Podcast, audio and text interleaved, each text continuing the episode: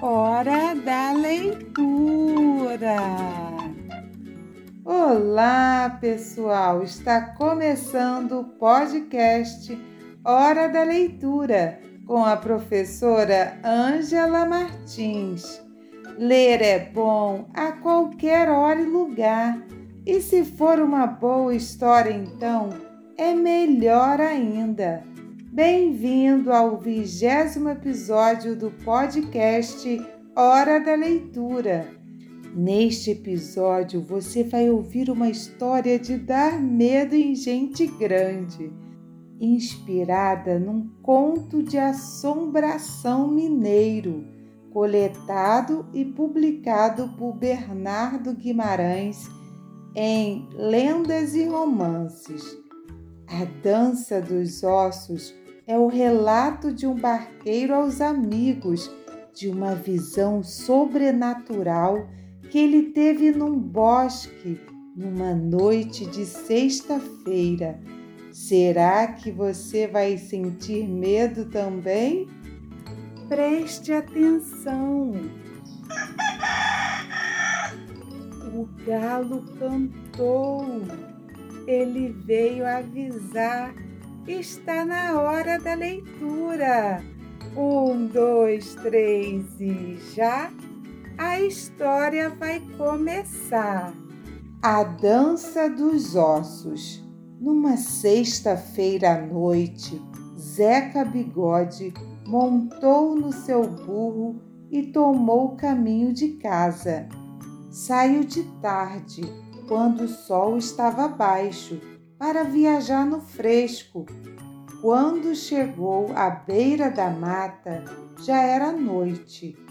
No momento em que entrava no bosque, lembrou que era sexta-feira. Seu coração deu um salto no peito, mas ele não quis mostrar que era medroso e continuou. Como é que um homem da minha idade acostumado a se embrenhar no mato a qualquer hora, vai ter medo agora? E medo do quê? Só porque é sexta-feira?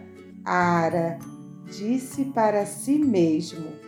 Zeca Bigode rezou, tomou um gole de cachaça e avançou devagar no passo do burro. Todas as histórias que tinha ouvido contar na beira da cova do tio Manuel, que fora enterrado naquele bosque, vieram à sua cabeça. Para complicar a situação, o burro não queria seguir, fazia meia volta, parava para comer. Zeca teve de esporear o bicho para que ele desempacasse e foi assim por todo o caminho. Mas à medida que se aproximava da sepultura, quem tinha vontade de voltar era o próprio Zeca. Resolveu tomar mais um trago de cachaça, rezou uma Ave Maria e continuou. Perto da cova, quis passar correndo, mas foi ali mesmo que o burro empacou de vez. Zeca tinha decidido apiar, largar o burro no caminho e correr para casa quando apareceu uma figura à sua frente que interrompeu a sua ação. Podem acreditar, não é lorota, não, contou o bigode para os amigos. Naquele momento tive certeza de que ninguém morre de medo. Se morresse, eu estaria morto. Só de recordar, ele estremeceu, fez o sinal da cruz e continuou.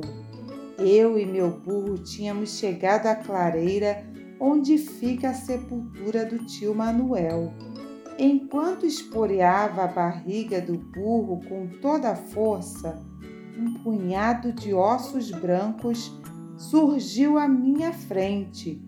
Os ossos saltavam num ritmo marcado como se estivessem dançando uma coreografia.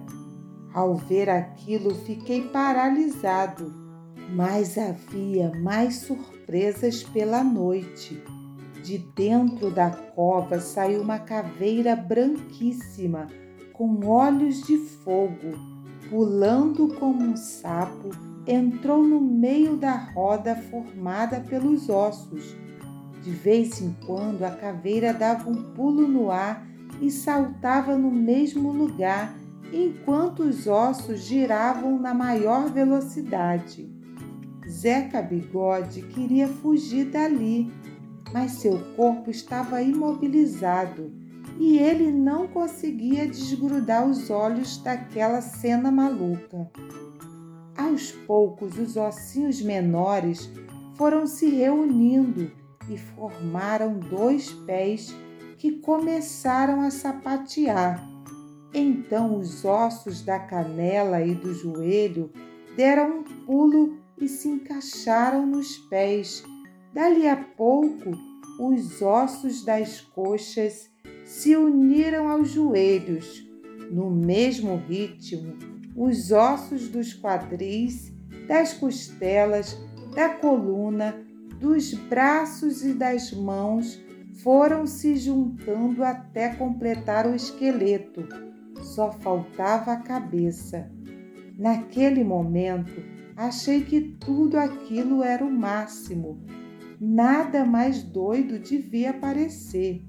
Eu não sabia que o esqueleto ia entrar no meio da roda.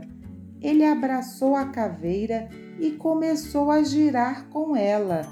Depois largou a caveira e se postou na estrada, com as pernas e os braços abertos. Uma cabeça veio voando e foi se encaixar no seu corpo. Quando olhei para aquela cabeça oca, dei com dois olhos de fogo pregados em mim. Ah, meus amigos, perdi o fôlego. Abri a boca para gritar, mas o grito não saiu. O burrinho tremia todo encolhido, parecia querer se enfiar debaixo da terra. Mas o horror mal tinha começado. O esqueleto resolveu se divertir comigo como se fosse uma marionete, veio dançar na minha frente.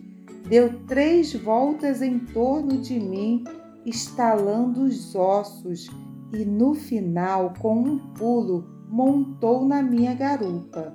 Depois disso, não enxerguei mais nada. Saí com meu burro e o esqueleto zunindo pelo ar. Imaginem vocês aquele burrinho empacado voando pela mata. O burro não trotava nem galopava, voava mesmo.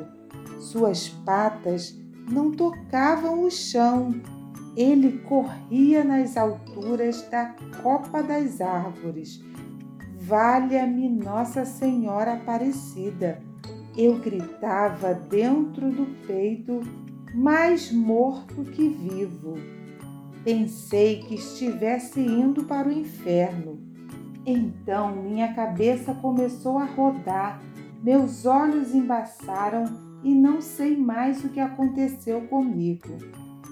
Zeca Bigode só deu por si no dia seguinte, quando acordou na sua cama, o sol brilhando alto no céu Naquela manhã, quando a mãe de Zeca se levantou e abriu a porta da cozinha, encontrou o filho desmaiado no quintal, com um burro ao lado dele, e levou-o para a cama.